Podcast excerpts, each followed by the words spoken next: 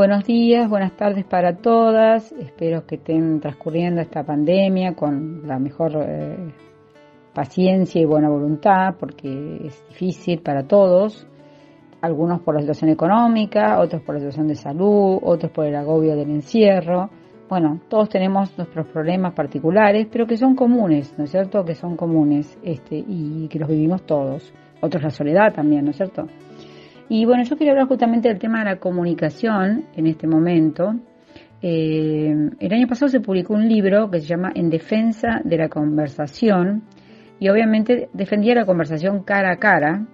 La autora es Sherry Turkle, se, escribe, que es una famosa investigadora del MIT eh, y ella, claro, eh, es un libro prepandemia. Obviamente propone tirar los celulares a la basura, este, eh, este, no usar tablets, no usar computadoras, ni notebooks, ni nada que se le parezca.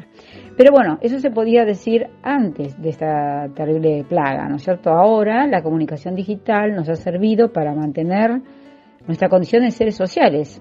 Cuando Aristóteles define al hombre, lo define como son logón, ser que habla o piensa, porque logos en griego es hablar o pensar, y ser eh, son politicón, animal que eh, vive en una polis, en una ciudad, eh, y, a vez, y eso implica que es un ser social. Entonces, a través de las pantallas, ya sea la del celular, con WhatsApp, que tenemos la posibilidad incluso de tener imagen, o a través de, por ejemplo, Zoom, que era una plataforma que existía, pero que hasta el año pasado no la conocía nadie, tenía menos de un 10% de los abonados, ahora, que, o sea, que tienen ahora, tiene más de 300 millones de abonados, aunque hay otras alternativas, Google tiene Google Meets, eh, Facebook estaba haciendo algo también para hacerle la, eh, avanzar sobre la competencia, eh, y, aparecen vocabularios raros, ¿no? Por ejemplo, dice, me festejaron el Zoom, Zoom cumpleaños. O sea, es cumpleaños, pero la mezcla de Zoom con cumpleaños. Claro, toda la gente que cumplió en estos tres meses casi de cuarentena, un poco más, dos meses y pico, ¿no es cierto? Eh, pobres no estaban acostumbrados a, no eh, cumplir años con sus con su familia o sus amigos y han tenido que festejar a través de las pantallas en casa con los seres más que, que viven con uno pero a través de las pantallas esta comunicación digital ha salvado los vínculos ha permitido el teletrabajo aquellos que pueden hacer teletrabajo, eh, ha permitido este, la continuación de la educación, aquellos que no están fuera de la brecha digital, de la, la, brecha digital es una brecha de conectividad fundamentalmente, ¿no es cierto? Casi 40% de nuestros chicos no tiene conexión a Internet, eso es, eh, y las escuelas tampoco, ¿no? Eso es terrible, porque hoy en día el derecho a Internet es un derecho humano también, ¿no es cierto?, de estar comunicado.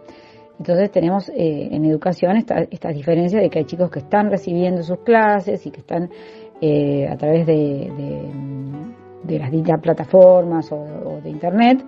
Otros están recibiendo las clases por WhatsApp, porque celulares tienen todos, eso sí, todos tienen celulares. 98% de los argentinos tienen celulares, créase o no. Y, eh, y después, bueno, el, y toda la actividad que tiene que ver con la amistad, con compartir, con conversar, con amigos, con gente de, trabajo, con compañeros. Eh, se han afianzado muchísimo los vínculos eh, a través de la comunicación digital. Bueno, para los defensores de la comunicación cara a cara dirán, bueno, pero se pierde la comunicación no verbal, que es tan importante y para los eh, científicos es casi un 65% de la comunicación todos los que tenemos hijos sabemos que son expertos en leernos este, las expresiones faciales y cuando van a hablar de algo y ven que no nos gusta, por la cara que ponemos, cambian el discurso muy rápido para adaptarse. Los chicos son fantásticos para eso. Y también las madres somos muy de leer, y las mujeres en general, la, la comunicación no verbal. ¿Eh? Cuando alguien dice sí, pero está diciendo no, o cuando alguien dice sí, pero, este, y no dice el pero, pero sabemos que viene un pero, decir, lo podemos ver por los gestos, por el tono de voz, eh, la distancia que nos pone. Es cierto que eso se pierde en la comunicación digital eh, y, ese, mm, la, comunicación a través del tacto, ¿no? de poder tocarse, del olfato, otro de los sentidos que se han perdido. Nos queda nada más que la vista y, el oído, ¿no es cierto? Es decir, no podemos oler al otro, pienso en los que tengan nietitos o hijitos, eh, bueno, los hijitos bebé van a estar con uno, pero los nietitos bebé que uno tiene de abrazar a los bebés por ese rico olor que tienen siempre los bebés, ese tipo de perfume, y no lo puede hacer. Yo tengo una sobrina nieta que desde tenía dos meses que no la puedo ver, ya tiene siete, estoy como desesperada ya. Este, y la extraño un montón, por más que recibo las fotos y, bueno, las cosas que mi sobrina me manda, pero, pero bueno, es cierto que la presencia eh, este, se extraña. Ahora es cierto también que eh, esta post pandemia algún día terminará esto, ¿no? Hay María Enríquez, la escritora española, la escritora de Argentina creo que es, dice, tiene una novela famosa que dice, eh, también esto pasará. Bueno, todo, todo va, pasa, pero no sabemos qué viene después. Hay una gran incertidumbre, lo cual también nos causa mucho estrés. Y uno dice, bueno, lo que habría que hacer, diría un, eh, defensor de la comunicación cara a cara, es salir y conversar con otros, ¿no es cierto? Que yo, cuando está haciendo la cola en la verdulería o en, la farmacia. Pero esa, esa conversación va a ser con un, una tapaboca, o sea que solamente nos van a ver los ojos y, y, y el movimiento de las cejas, o sea que la comunicación no verbal se va a perder, y con un distanciamiento social, distanciamiento físico más que social, ¿no es cierto? Como indican todos, porque de uno a dos metros de distancia no es lo mismo hablar que estando al lado, ¿no es cierto? ¿Sí? Imposibilidad de tocarse, de abrazarse, de, palmearse el hombro, de darse la mano, que es el saludo humano más común, eh, ni hablar de los besos, ¿no es cierto? Entonces, eh, es cierto que hoy en día la comunicación cara a cara, como la conocimos, no es eh, posible y la comunicación digital vino a tener una preponderancia importantísima y gracias a Dios que está, ¿no? Gracias a Dios que está. Eh, y bueno, y mm, es cierto que hay también en nuestro país y en el mundo, porque está pasando en todos lados, una brecha digital muy fuerte. Nosotros tenemos un 40% de gente sin conexión digital. El derecho a Internet debería ser un derecho humano, no hoy en día, con el avance tecnológico tan grande.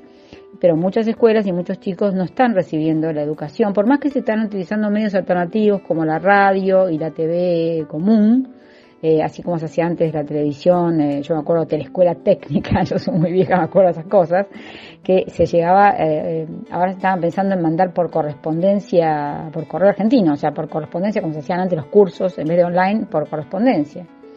Hay también, bueno, un boom de cursos online, la gente quiere aprender desde a cocinar, a cómo cuidar las plantas, hasta, bueno, un idioma, o hacer sus materias en la universidad o, bueno, a través de las escuelas, ¿no es cierto? O sea que la educación no se detuvo, este, salvo para aquellos que no tienen la conectividad, pero yo por lo menos sé que en Argentina el Ministerio de Educación está haciendo grandes esfuerzos para llevar este, la educación y los contenidos mínimos. O sea, los docentes tienen que saber que ahora van a tener que ajustarse a los contenidos mínimos.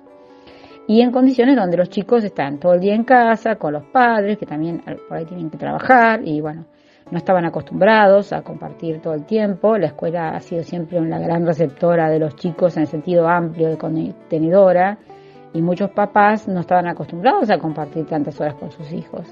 Entonces habría que replantearse también desde la eh, orientación familiar para que uno tiene un hijo, ¿no? Es decir, los momentos más gratos son los que uno tiene hijo. El otro día en una eh, película, eh, una pareja separada, y ella le decía, ay, qué suerte los días que vos tenés a los chicos, así puedo descansar y pasear y no sé qué.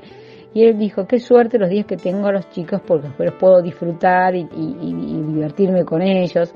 Bueno, esa es creo la actitud, ¿no? Este, la actitud de pensar que estamos con, con estos seres que se van después, que después se van. La gente que tiene chicos chicos se queja mucho en las redes, pero no saben lo que viene después, que es la partida. Y bueno, entonces, eh, para concluir, me gustaría eh, defender, ya que definen tanto la comunicación cara a cara, de defender esta comunicación digital que nos ha permitido mantener los vínculos, mantener eh, el contacto, la conversación con los seres queridos, con los amigos, con el trabajo, con la educación, con todo lo que hemos dicho, y desear y desearles lo mejor para que cuando pase este tiempo de enfermedad y de muerte, eh, podamos eh, algún momento volver a esa comunicación cara a cara, eh, sin olvidarnos de esa comunicación digital que está ahora manteniéndonos en nuestra naturaleza de seres sociales. Bueno, muchas gracias a todos.